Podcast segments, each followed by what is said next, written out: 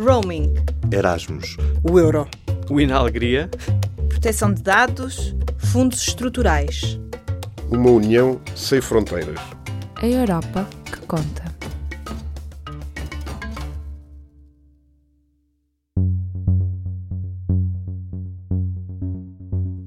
Esta semana, no programa A Europa que Conta, refletimos sobre o impacto político, social e económico da imigração.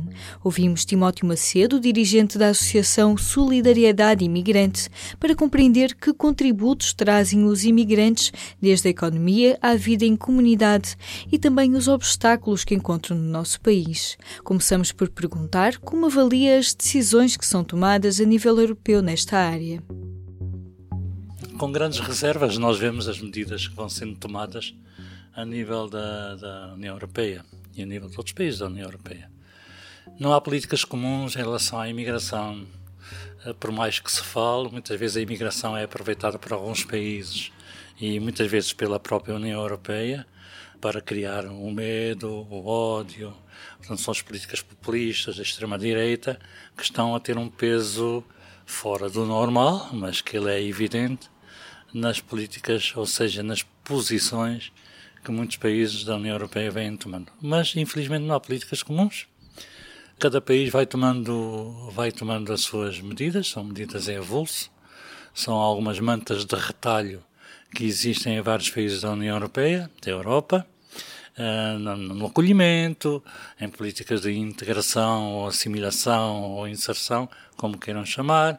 Portanto, há uma série de políticas em avulso que depois fazem parte de uma, de uma grande manta de retalhos que existe sobre esta questão do acolhimento, da inserção dos cidadãos uh, de fora, de nacionais países terceiros, no espaço da União Europeia. Mas uh, elas não trazem grandes vantagens nem, e, e, são vistas com muitas reservas e são muito criticadas por quem anda uh, trabalhando com as pessoas no terreno. Porque há, há, sempre há uma característica que é comum a todos os países da Europa.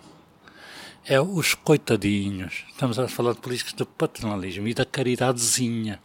Os coitadinhos que só agora é que descobriram que o Mediterrâneo é um grande cemitério a céu aberto, onde milhares e milhares e milhares de pessoas morrem. Mas isso já existe há muito tempo. E nós estamos lutando contra isso há muitos anos contra a externalização das fronteiras, contra as políticas autoritárias repressivas, xenófobas e racistas em relação à imigração, contra as políticas de desconfiança de tudo que vem de fora, contra a ligação da imigração ao terrorismo. Prevíamos estas situações que ia haver um recrudescimento das políticas repressivas contra as pessoas de fora. Isto está acontecendo na Europa e que nos preocupa bastante mas aqui na associação estava a pensar também no, na, no acolhimento de pessoas imigrantes que também se calhar são apanhadas nestas políticas mais limitadoras. Mas olha que nós não fazemos distinção entre refugiados e imigrantes. Pronto, para nós são pessoas que vêm, muitas vezes vêm lutando pela sobrevivência, vêm fugindo de guerras, também são os chamados imigrantes económicos, também vêm fugidos de guerras, também vêm fugidos de catástrofes humanitárias, vêm fugidos de regimes totalitários, vêm fugidos do desemprego enorme que mata as pessoas, vêm fugidos da fome, vêm fugidos de muita coisa. Portanto, são pessoas, homens e mulheres, que merecem ser respeitados na sua dignidade sejam, tenham estatuto de refugiado ou imigrante. É a mesma coisa. E esta é a discussão que se levanta já há muitos anos nos movimentos sociais da Europa. Ou seja, a equiparação, não deve haver diferenciação, dividir para reinar, não estamos nesse barco. Refugiados e imigrantes, para nós, merecem ser tratados com todo o respeito, com todos os direitos e com toda a dignidade que eles e elas merecem. Isso é um ponto já comum para discutirmos ou para falarmos sobre isto, em 2007. Em 2007, sabe quantos jovens chegaram aqui à nossa associação que atravessaram o Mediterrâneo? Mais de 500. Onde é que estava a comunicação social nessa altura? Nós fizemos uma grande manifestação que acabou aqui no Terreiro do Passo. Centenas, de, largas centenas de imigrantes que nós conseguimos juntar e outras associações reunimos-nos à, à volta de uma manta onde estavam barcos desenhados e imigrantes a morrerem no Mediterrâneo. Este é um tema que a nossa associação já levanta há muitos anos. E fizemos grandes manifestações contra essas políticas da Europa Fortaleza, políticas que são criminosas, que matam gente. Que matam gente. E que se refletiu também em Portugal. Portugal efetivamente está a receber e agora também está a receber, está a receber algumas pessoas, agora um pouco mais, está em crescendo, um, vamos ver até quando. Uh, houve uma pressão enorme sobre o governo e as políticas de imigração nacionais que obrigamos que o governo se pronunciasse, neste caso favoravelmente à regularização de muitos imigrantes que aqui estão, eram 30 mil de, uh, imigrantes que estavam a trabalhar em situação irregular, porque não tinham o tal famigerada entrada legal, este mecanismo para eh, excluir muita gente do processo de regularização em curso. Falava no início da, da forma como a Europa define estas políticas. Como é que caracteriza o acolhimento que Portugal faz, por exemplo, até comparado com países onde há cada vez uma rejeição maior? Ah, Portugal não faz absolutamente nada. Aquilo que o governo português muitas vezes é pressionado e obrigado, entre comas, a fazer, é aquilo que é a pressão dos movimentos sociais, das associações dos imigrantes, exercem sobre eles próprios, sobre o governo, sobre as políticas migratórias. Se não fosse isso, possivelmente Portugal estava com as mesmas políticas securitárias, que ainda tem, mas mais aliviadas, digamos assim, securitárias que têm muitos países da União Europeia. Portanto, Portugal só não está assim porque existe muita luta aqui em Portugal, existe muita participação, existe uma postura também de compromisso, de cidadania, que os movimentos sociais, as associações de imigrantes e outras têm exercido e têm se imposto no terreno com manifestações, com cortes de estradas. Pela primeira vez na Assembleia da República realizaram-se duas manifestações de imigrantes a pedirem documentos e direitos iguais. Portanto, nunca tinha acontecido isso. Portanto, as coisas também, a luta vai aumentando e a obriga. Portanto, não é uma questão de. Portugal teve, coitadinhos, os imigrantes vêm para aí, vamos lá dar documento. Não. Portugal ainda continua a ser cúmplice da escravatura moderna. Portanto, até aqui era claro que Portugal não queria regularizar e estava, neste caso, a dar um ónus, digamos assim, eh, da exploração escrava a muitos patrões sem escrúpulos que iam explorando na agricultura, em, na construção civil e noutros setores também da atividade onde os imigrantes estão mais inseridos. E nós temos que combater isso. Quando se diz que Portugal é um país que acolhe bem, nós dizemos que Portugal não é um país que acolhe bem, não.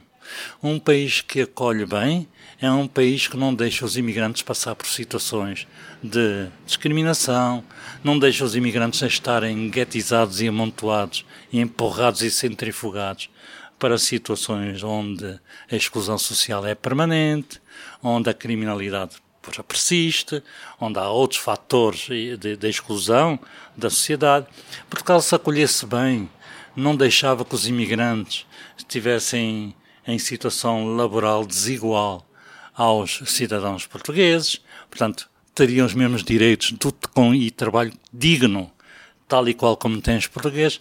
Portugal se acolhesse bem, Portugal se acolhesse bem, aplicava aquilo que nós lutamos também, a igualdade de oportunidades. Essa igualdade de oportunidades não existe. Não faz sentido que os imigrantes não tenham o acesso aos mesmos serviços públicos que têm outros cidadãos nacionais não faz sentido que se criem serviços públicos especializados só para imigrantes. Isso são fatores de exclusão e não de inclusão. Portugal, se acolhesse bem, era um Portugal que dava direitos de cidadania a toda a gente. Direitos para poderem ser também eleitos, exercer cargos políticos, uh, os direitos de cidadania efetivos. E Portugal não dá isso. Portugal tem muitas reservas. Estão-se a dar passos tímidos, nós aplaudimos hum, esses avanços, mas não são suficientes. Estamos ainda muito longe de que as pessoas tenham efetivamente direito aos sólidos, que os cidadãos estrangeiros tenham efetivamente direitos políticos e direitos de eleger e serem eleitos. Isso ainda estamos longe.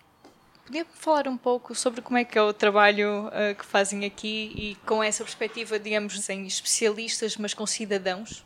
Nós somos uma associação que, que é diferente, efetivamente, porque hum, também percorremos eh, e apostamos num percurso e num caminho também diferenciado. Para já, nós somos uma associação que trabalha com imigrantes, independentemente do país de origem. Não é por acaso que já somos das maiores associações de imigrantes da Europa, com mais de 34.700 associados de 97 nacionalidades diferentes. E nós optamos por isso porque achamos que as políticas de imigração, venham elas de onde vierem, da Europa, do governo, locais, regionais, nacionais, afetam todos de igual forma, independentemente do seu país de origem, religião, sexo, etnia, etc. E também porque dissemos que os imigrantes são capazes, as pessoas são capazes de construir muita coisa. São capazes de percorrer caminhos, são capazes de conquistar direitos, são capazes de exercer também, na sua plenitude, a, a, cidadania, neste caso concreto. E porque nós eh, recusamos sempre uma sociedade civil assistida, amorfa e acrítica. Nós queremos que é bom que os serviços sociais e os serviços públicos existam. Eles devem existir para servir as populações, sejam elas nacionais ou não. De igual forma, a igualdade de oportunidades. Mas também nós somos apologistas de que os cidadãos e as cidadãs devem resgatar os direitos que lhes são devidos. E por isso também são capazes, são munidos de inteligência e de, de ferramentas e, e, da rua, que é o nosso palco também principal, digamos assim, para nós darmos visibilidade e reivindicarmos também a nossa dignidade e a nossa cidadania. Portanto, as pessoas são capazes, efetivamente, de adquirirem esses próprios direitos. E são capazes de fazer. E são capazes de fazer parte da solução do problema não querem que os outros só resolvam, eles querem também saber como se resolve e querem se envolver. E aqui na Associação não temos gabinetes fechados.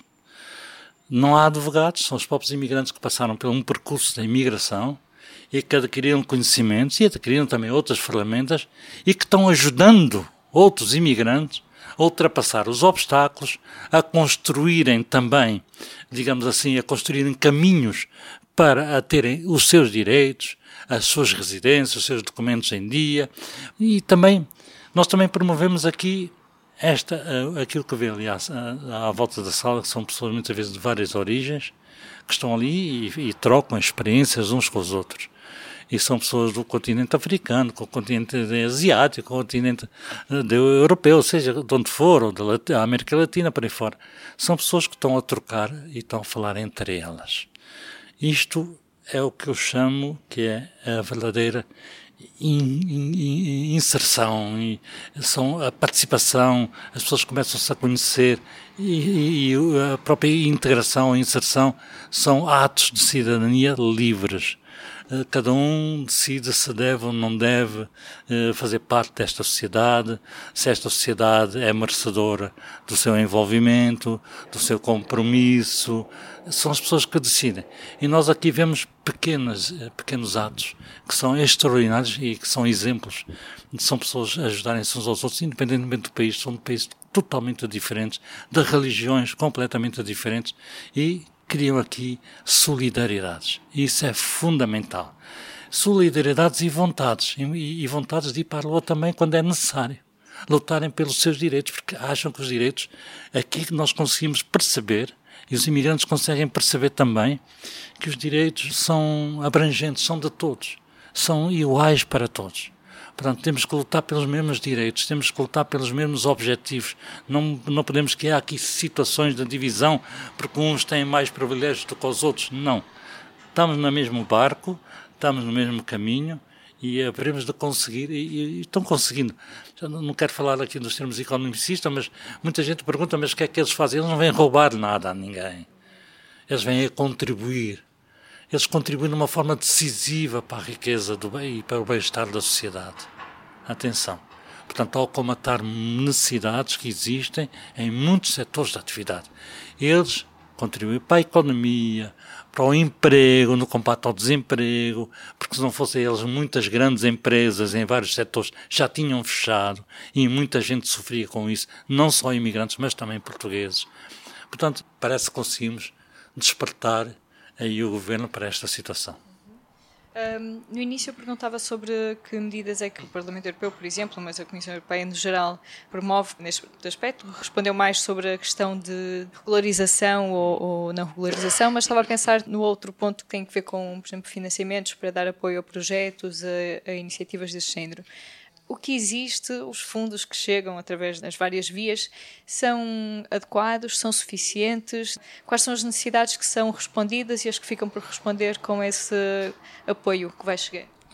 Um, eh, tenho algumas reservas em falar sobre isso, mas tenho uma posição sobre isso. Uh, a nossa associação luta muito pela autonomia financeira, isso está claro, uh, numa postura de, de responsabilização dos próprios é, pelo aquilo que é seu. Portanto, aqui não há o meu e o teu. Esta associação é de todos e todos devem participar para que ela continue de portas abertas e a funcionar e cada vez melhor. Mas há também uma obrigação do Estado e das políticas públicas uh, no sentido de participar com através do orçamento de Estado ou orçamento europeu, seja aquilo que for, participar para que as associações tenham mais condições e melhores condições de trabalho. Portugal está na última carruagem do, do, do, do, comboio da Europa em relação aos apoios. Portanto, aí se vê que, efetivamente, as políticas de integração de que se falam e as políticas de acolhimento de que se falam estão muito longe de serem verdadeiras políticas de integração e de acolhimento, ou de inserção ou de acolhimento os movimentos associativos, nomeadamente os movimentos associativos imigrantes, está cada vez eh, está-se afundando lentamente por falta de apoios, por falta de estímulos, por falta que é um papel do Estado também. Não podemos dizer que o Estado tem que se demitir disso. Não, o Estado tem esse compromisso de colaborar para que a sociedade civil ou seja, para que o movimento associativo, as suas organizações, os seus cidadãos possam efetivamente ter condições para trabalhar com dignidade. Lembre-se que, eu não sei, a Constituição da República Portuguesa coloca, digamos assim, a democracia participativa e a democracia representativa no mesmo patamar. Neste caso, se nós queremos falar em apoios e em condições de trabalho, Vejam-me o que é que a democracia representativa tem, embora também com muitas limitações e restrições. A democracia representativa tem parlamentos, tem deputados, tem câmaras, tem gabinetes, tem assessores, tem tudo para funcionar. Tem instalações, tem meios. E a democracia participativa, a nossa, onde nós estamos incluídos, que queremos trabalhar com a democracia representativa. A Constituição coloca-nos no mesmo patamar que devem ser dadas condições a uma e às outras de igual forma. E a democracia participativa o que é que tem? Tem associações como a nossa, a maior associação de imigrantes da Europa, sob o, o risco de ser despejada, porque a paredes já foi vendido a um, uma empresa de, de patos bravos, de construção civil, que possivelmente vai querer isto para a especulação imobiliária, fazer aqui obras e, e, e pôr-nos na rua que condições, há muitas associações, estamos a falar mais do setor de, de, de imigrantes, que nós conhecemos mais, muitas associações que não têm nem sequer espaço para reunirem, muitos coletivos, muitos grupos de ativistas que não têm condições para trabalhar, não têm nada. Ou seja, a democracia participativa é esta onde estão as organizações da sociedade civil, onde estão muitos cidadãos e cidadãs fazendo coisas extraordinárias e maravilhosas. Esta democracia participativa está completamente desprezada. Portanto, há que inverter esta situação. Enquanto a Europa não olhar para isto como também um potencial, porque a, a, própria democracia, ou a democracia de que se fala, ela será muito mais aprofundada se houver participação cidadã. E hoje nós sabemos como é que estão a correr muitas. Uh, o que é que se passa com a democracia representativa cada vez mais em causa, está a ser posta em causa os partidos, a forma de governação e a própria democracia. E é preciso aprofundá-la, mas dando condições a que todos possam efetivamente participar. Em público.pt barra Europa que Conta, explora infografia interativa sobre o contributo da imigração para a União Europeia. Em público.pt barra podcasts pode ouvir sobre política, desporto, questões de género ou humor porque o público fica no ouvido.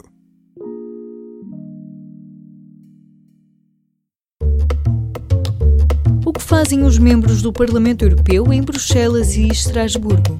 No programa A Europa que Conta, todas as semanas escolhemos o nome de um parlamentar português para lhe perguntar o que fez nos últimos dias. Esta semana falamos com Miguel Viegas, eurodeputado eleito pelo Partido Comunista Português. Integra o grupo que junta a esquerda unitária e a esquerda verde nórdica no Parlamento Europeu, onde estão o PCP e também o Bloco de Esquerda.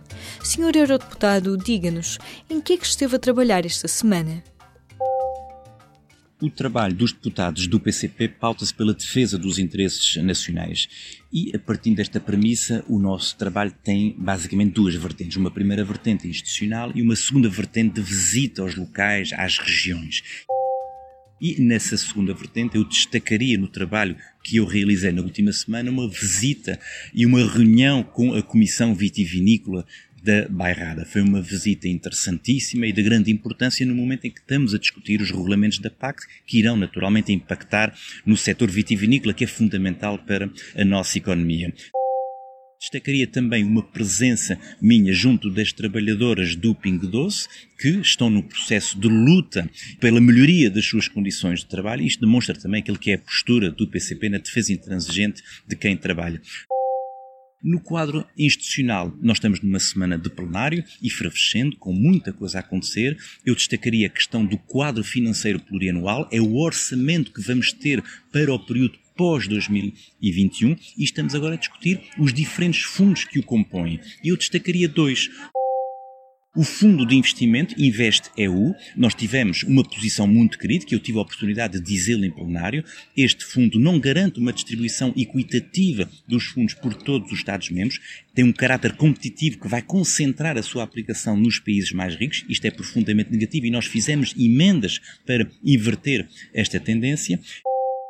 E eu destacaria também a questão do Fundo Social Europeu, que é também de grande importância e que foi discutido e que nós procuramos também modificá-lo no sentido de garantir uma distribuição mais equitativa e garantir que ele tenha um efeito de convergência que manifestamente não tem existido. Não posso deixar de destacar esta semana o assinalar dos 20 anos do euro, que foram comemorados com pompa e circunstância, e foi naturalmente uma oportunidade também para o PCP, através de mim próprio, que sou membro da Comissão dos Assuntos Económicos, para, no fundo, eh, mais uma vez manifestar a posição do PCP que é de grande reserva e crítica em relação ao euro. Nós entendemos que não há nada para comemorar. Esses 20 anos foram profundamente negativos para a economia portuguesa, que estagnou e, pior, endividou-se. Nós temos um endividamento público que era de 55% e que agora é de 120% do PIB. E isto é apenas um elemento que demonstra que, de facto, nesses 20 anos, o euro não serviu à economia portuguesa, colocou foi a economia portuguesa ao serviço do euro. Eu diria que esses são fundamentalmente os destaques de uma semana que foi efervescente e que vai continuar, mas que naturalmente nos motiva sempre a trabalhar mais e melhor em prol dos portugueses e de Portugal. Saiba mais sobre o que fez o eurodeputado Miguel Viegas em público.pt barra Europa que conta. Não deixe ainda de acompanhar as últimas notícias sobre o que se passa no Parlamento Europeu e viajar connosco por esta Europa que conta. Nós contamos consigo.